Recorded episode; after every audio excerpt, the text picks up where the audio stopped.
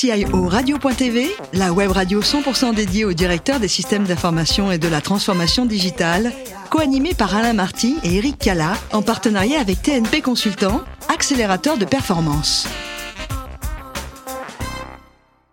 Bonjour à toutes et à tous et bienvenue à bord de CIO Radio. Vous êtes 11 000 DSI, dirigeants d'entreprise et acteurs de la transformation digitale abonnés à nos podcasts. Nous vous remercions d'être toujours plus nombreux à nous écouter chaque semaine. Je vous invite à réagir sur nos réseaux sociaux, sur notre compte Twitter, CIO Radio-du-bas TV. Pour co-animer cette émission, euh, comme toutes les semaines, le grand plaisir d'avoir à mes côtés Guy Le Turc. Bonjour Guy. Bonjour Eric. Directeur général de TNP Consultant. Moi, cher Guy, nous avons le grand plaisir d'accueillir aujourd'hui Johan Bitan. Bonjour. Bonjour. Johan. Vous êtes RSSI, responsable sécurité des services d'information mhm. de Mescart. C'est bien ça. Alors, mon cher Johan, on va s'intéresser bien sûr à votre mission, à, vos, à votre parcours aussi, puisque vous êtes né en août 84 à, à Paris vous êtes ingénieur, titulaire d'un double diplôme, l'IT dans les gènes, c'est ça? Quel est votre parcours euh, universitaire? Euh, bah Déjà, c'est euh, une une curiosité déjà qu'on a un peu quand on est jeune. Après, la chance d'avoir des grands cousins ingénieurs, la chance d'avoir un ordinateur à la maison dans les années 90 et l'extraordinaire chance d'avoir eu des programmes informatiques dans les écoles tels qu'il y en avait à l'époque. J'ai connu euh, l'école primaire avec une salle informatique, avec des MO5 euh, sur lesquels on a appris à coder en, en QBasic. Enfin, voilà, des années pleines de nostalgie. votre premier poste euh, ensuite, c'est chez Capgemini, mais auparavant, il y a quand même un stage à New York qui a été déterminant dans la suite de votre carrière, je crois. Exactement, j'ai passé quasiment une année à New York où j'ai appris à cartographier le système d'information de l'ASGIB, la, la partie euh, Investment Banking de la Société Générale. Et c'est ce qui m'a permis effectivement d'intégrer euh, Capgemini directement euh, au niveau de la, du cabinet d'architecture en fait, où j'ai pu ainsi réaliser justement les cartographies sur les missions, connaître en profondeur l'ensemble des sociétés qu'on venait auditer, conseiller. Donc j'ai passé trois années chez Capgemini. Mm-hmm. Et ensuite, j'ai complété ma formation universitaire avec euh, un autre diplôme euh, que j'ai réalisé aux mines et euh, à HEC. Et qu'est-ce qui vous emmène ensuite à la Banque Postale? La volonté d'un parcours qui voulait se diriger, qui veut toujours se diriger vers la direction de services informatiques et la prise de conscience justement avec les interlocuteurs qu'on avait à HEC de l'importance de la cybersécurité et l'importance que cette de cette corde dans euh, l'arc du futur directeur des services informatiques. Et donc c'est comme ça que je me suis, euh, voilà, à la sortie de ce diplôme, j'ai recherché euh, quelque chose dans la cybersécurité et j'ai eu la chance extraordinaire d'être accepté. ce qu'on appelait à l'époque la DISFE, qui est la direction des services informatiques de la banque postale et de toute la partie distribution de la poste, en fait, qui est le plus grand réseau de distribution français. Et euh, pourquoi je dis la chance? Parce que c'est là-bas que j'y ai rencontré euh, mes mentors, ceux qui m'ont tout appris en cybersécurité, des euh, anciens de France Télécom, des gens qui, voilà, sur la pause de midi, faisaient des, des exercices et des challenges de cybersécurité pour passer le temps. Voilà. Donc euh, des gens qui m'ont tout appris, qui m'ont formé pendant euh, trois années euh, à l'excellence de la cybersécurité et voilà avec qui je porte je porte leurs enseignements tous les jours et voilà et même des fois quand j'ai toujours un petit doute sur la partie technique, je fais toujours appel à eux aussi voilà, vous, êtes resté en contact. Hein, c'est important de, voilà, de, de, les suivre encore aujourd'hui. La Banque Postale et la Louvre Banque Privée qui a suivi euh, parallèlement, bah, qui, qui, est une filiale. Hein, de, bah, en fait, c'est ça. C'est-à-dire que j'étais donc euh, vraiment à la, partie informatique de la Banque Postale et du, et du réseau euh, postal. Ensuite, j'ai intégré la banque. J'ai passé deux années dans les services d'inspection générale. J'ai approfondi mes méthodes d'audit. J'ai partagé la connaissance de la cybersécurité au niveau du corps d'audit interne de la Banque Postale et euh, après, j'ai intégré effectivement la banque privée de la banque postale, qui s'appelait à l'époque BPE, qui s'appelle maintenant Louvre Banque Privée. J'y ai passé cinq ans euh, avec euh, deux grandes compétences le management de risque opérationnel et bien sûr la casquette de responsable de la sécurité du système d'information. Et c'est avec ces casquettes-là qu'on est venu vous chercher chez, chez Mescart il y a tout juste un an? Exactement pour assurer euh, les mêmes fonctions chez Mescart avec en plus le contrôle permanent. qui aussi fait partie aussi des fonctions égaliennes. Et, et voilà, donc Mescart depuis maintenant un an. Vous nous présentez Mescart, on est resté dans l'univers de oui. finance, hein, bien sûr. Euh, Mescart, qui est donc une société à la fois de gestion privée, d'asset management, environ 10 000 clients, on gère à peu près 9 milliards d'actifs sous gestion et euh, donc effectivement qui était très proche un peu euh, de, des activités qu'on avait chez euh, que je réalisais qu'on avait aussi chez Louvre Banque Privée auparavant. Et voilà, donc je suis resté dans le même domaine. c'est juste une entreprise qui a changé de taille. Alors il y avait aussi un, un petit lien entre les deux qui était assez, assez qui m'avait amusé dans la, dans la, candidature à l'époque, c'est que en fait Mescart était était à vendre. Euh, c'est sur les, les, quelques années qui sont passées. Et en fait, BPE, Louvre Banque Privée, était sur le dossier. D'accord. Il n'a pas eu.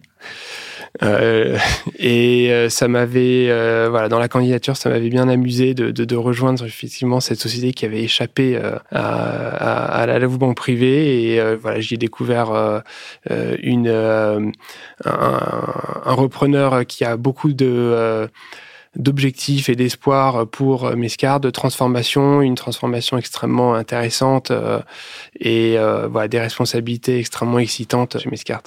Et on va rentrer dans le vif du sujet de, de vos fonctions de RSSI autour de la cybersécurité chez, chez Mescart avec Guy. Alors Yoann, justement, est-ce que la, la, cyber chez Mescart est considérée comme un enjeu de modèle d'affaires, un enjeu qui relève du COMEX? Alors, alors en fait, déjà, il y a maintenant, on a une obligation réglementaire que ça devienne un, un enjeu du COMEX. Je remercie d'ailleurs à ce propos euh, les régulateurs euh, de toujours nous aider aujourd'hui euh, à nous fournir toujours plus de travail. Je n'ai pas de doute pour ma retraite à 67 ans. Mais euh, effectivement, donc le, euh, les membres du COMEX doivent être euh, sensibilisés à ces, à ces, à ces problématiques. Et effectivement, moi j'ai pu noter effectivement, notamment chez Mescart, que c'était important pour eux aussi qu'on puisse expliquer aux clients ce qu'on réalisait aussi sur cette partie cybersécurité, de pouvoir leur prouver que leurs avoirs étaient entre de bonnes mains chez nous, que ce soit d'un point de vue vraiment purement financier, mais aussi d'un point de vue euh, cybersécurité, ainsi que toutes leurs informations. Je, mes cartes gestion privée, c'est pas uniquement de l'asset management, c'est aussi voilà du conseil, du family office. Euh, ce sont euh, voilà des, entreprises qui stockent énormément de documentation très très importante de nos clients et, voilà de pouvoir garantir cette sécurité au client, de pouvoir l'expliquer. Maintenant, ça fait partie effectivement des éléments euh, commerciaux qui rentrent en ligne de compte pour le COMEX. Et donc, si je comprends bien, votre positionnement est en dehors de la DSI, ce qu'on voit de plus en plus, je crois, où les RSSI ont d'autres rattachements. Encore une fois, c'est une, euh, voilà, c'est, ça fait partie de, l'orthodoxie, on va dire, réglementaire. Euh, le RSSI est une fonction affiliée au risque qui doit être indépendante de la DSI. Le RSSI doit pouvoir euh, donner euh, des politiques, des gouvernances, des orientations sans l'interférence du DSI. D'accord. Et donc vous avez une équipe euh, à, vos côtés pour. Euh, Alors pour toutes mes fonctions, euh, nous sommes nous sommes quatre en tout en fait. j'ai une personne pour la partie risque opérationnel, une partie pour le contrôle permanent et j'ai une personne aussi pour la partie cybersécurité. Et donc vous appuyez sur des, des, des, plateformes, des, des outils? Alors la chance que j'ai, euh, enfin la chance qu'on a euh, chez Mescart aujourd'hui, effectivement pour les entreprises de notre taille, c'est euh, effectivement qu'on a des plateformes qui sont aujourd'hui maintenant de plus en plus intéressantes, complètes et qui nous permettent d'assurer vraiment un excellent niveau de sécurité à des avec des moyens vraiment vraiment vraiment modérés, on va dire modiques par rapport à qu'on a pu voir, on va dire, les années précédentes. Voilà, on discute beaucoup avec les autres RSSI lors euh, des congrès qu'on fait, par exemple, avec le CESIN, qui est le regroupement des, euh, des RSSI, euh, de, un des regroupements des RSSI de France. C'est, voilà, on voit, voilà, nos, nos confrères dans des entreprises plus grandes qui ont dû passer les, dix dernières années à s'équiper vraiment auprès de multiples revendeurs pour vraiment couvrir l'ensemble du domaine. Nous, aujourd'hui, on a cette chance d'avoir, d'arriver sur un marché de plateformes plus matures, qui euh, permettent de faire plus avec moins d'investissement. Et donc c'est extrêmement intéressant. Euh, alors il y a toujours du boulot derrière pour paramétrer, pour suivre, mais voilà, on a cette chance d'arriver sur ce sur ce moment-là en tout cas. Est-ce que, à vos yeux, le phishing reste le, premier risque de toute entreprise? Le premier risque de toute entreprise, euh, malheureusement, ça reste toujours euh, l'utilisateur. Effectivement, ça reste toujours son point faible. Et un de ses points faibles plus importants, c'est le phishing.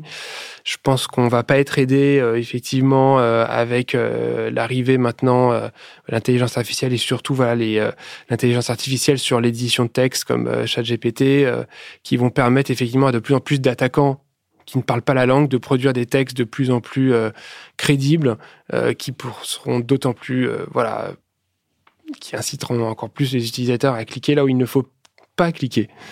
C'est un nouvel obstacle, quoi, si je comprends bien, ChatGPT aujourd'hui. Euh, c'est euh, c'est une opportunité de faire des mails de phishing, euh, on va dire, encore plus élaborés. Comment voyez l'évolution de, de, la cyber à 3, 5, 10 ans? Euh, déjà sur les premiers, sur les, euh, enfin sur les trois cinq trois cinq prochaines années, effectivement, le sur la partie cybersécurité, va falloir renforcer euh, justement tous les nouveaux outils qu'on a vu arriver euh, ces dernières années, euh, justement parler du digital workplace, tout ce qui va être la suite Office 365, Google Space, Google Work, enfin voilà, tous ces outils sont maintenant des nouveaux vecteurs qui sont utilisés par les attaquants. Il faut apprendre à les protéger, les maîtriser. voilà, ce sont des nouvelles failles. Il faut apprendre tout simplement à les, à les reboucher. Euh, à plus long terme, la grande interrogation, c'est euh, l'informatique quantique. C'est euh, la fin des algorithmes de chiffrement tels qu'on les utilise aujourd'hui et qui sont le fondement de la sécurité informatique aujourd'hui. Donc voilà, c'est un peu le, Ragnarok, on va dire, de, de la cybersécurité. On verra. je pense qu'on va devoir se mettre un petit peu effectivement à l'informatique quantique si on veut pouvoir toujours protéger systèmes d'information d'ici une dizaine d'années. Donc on aura bientôt plus de mots de passe aussi, ça, ça va être euh, l'aspect plus pratique, je pense, euh, plus positif de la cybersécurité. Effectivement, ça sera peut-être la fin des mots de passe. Euh, une authentification de deux facteurs pour tous qui se passera du facteur de connaissance qui était le mot de passe. Vous en êtes tout par rapport à vos objectifs, ce que vous étiez fixé quand vous êtes arrivé il y a un peu plus d'un an maintenant? euh, alors euh, aujourd'hui, on a fixé. Euh, alors chiffrer, ça serait un petit peu un petit peu difficile. Il y a toujours il y a toujours quelque chose à améliorer. Il y a toujours une faille à boucher. disons que on a colmaté euh, le plus important aujourd'hui. Euh, maintenant, on pense plutôt effectivement sur euh, l'amélioration de la qualité de vie pour les utilisateurs, pour nos, nos, clients, pour justement, enfin, voilà, comment continuer à améliorer la sécurité tout en la rendant effectivement pratique. Euh, mais euh, voilà, après, pour avoir quelque chose de chiffré, euh, je dirais que si je m'en tiens à mon score, à mon score Castle, aujourd'hui, on est en dessous de 5. Voilà. Vous n'êtes pas, vous, Yann, particulièrement geek chez vous, mais vous avez eu envie d'initier vos enfants qui sont encore très jeunes à l'ingénierie, déjà. de, quelle façon et, pourquoi? Ben voilà, moi j'ai eu la chance euh, effectivement d'avoir euh, des ingénieurs dans la famille et euh, j'ai eu envie de voilà de donner envie à mes enfants comme moi je, on, m'a donné envie. Donc voilà, on pratique beaucoup les Lego, Minecraft. voilà, on est toujours en train d'essayer de construire quelque chose, en train d'essayer d'améliorer quelque chose. Et voilà, j'essaye de voilà, de pas non plus pousser ça à l'extrême dans le côté genre euh, tant que ça fonctionne c'est que ça n'a pas été amélioré euh, jusqu'où euh, où il fallait donc mais sinon voilà on fait beaucoup après de voilà on a la carte d'abonnement à la Villette on attend avec impatience la réouverture du palais de la découverte et voilà on est toujours très friand des des installations scientifiques qui passent en ville. Vous avez une vraie passion dans la vie, c'est la photographie. Comment elle se manifeste cette passion? C'est une passion euh, que j'ai découvert euh, euh, sur la fin de mes études, que j'ai eu la chance de pratiquer en activité secondaire. et voilà, qui représentait aussi un aspect, enfin voilà, qui était là aussi pour, comment dire, toujours travailler la curiosité. C'est-à-dire que j'étais, j'ai toujours été très curieux de comment se font les choses, comment elles sont fabriquées. Et il y a eu un moment, j'ai voulu comprendre comment étaient fabriquées les images. comment elles étaient faites, comment on arrivait à transformer un endroit, une pièce, une personne en, cette affiche. Et donc je m'y suis intéressé. J'ai eu la chance de pratiquer ce métier pendant pendant quelques années. je le pratique toujours maintenant uniquement pour le plaisir. Quel type de photo? Argentique. Ouais avec euh, voilà, j'ai eu la chance d'acquérir un, quelques années un Hasselblad 500 euh, avec lequel je fais euh, les photos de la famille. Essentiellement la famille, des personnages, des, des personnes, des ou aussi autre chose. Principalement la famille, les amis. voilà, c'est voilà, depuis que je l'ai, je, je, documente ma vie au Hasselblad 500. L'idée d'une exposition de Yvan Bitan, ça vous a un peu traversé l'esprit un jour? On verra si on verra si à la retraite, il y aura suffisamment de matériel pour faire une bah Vous en êtes loin encore de, la retraite. Vous imaginez, euh, son âge, il n'a même pas 40 ans. Non, non, on, va parler, nous on aimerait bien la voir, l'exposition. Tenez-nous au courant. Merci en tout cas d'avoir participé, Johan, à cette émission. Merci. Merci, cher Guy. C'est à la fin de ce numéro Merci. de, de CIO Radio. Toute notre actualité sur nos comptes Twitter et LinkedIn. rendez-vous mercredi prochain à 14h précise pour une nouvelle émission. Encore merci, Johan. L'invité de la semaine de CIO Radio, une production b2b radio.tv en partenariat avec TNP Consultant, accélérateur de performance.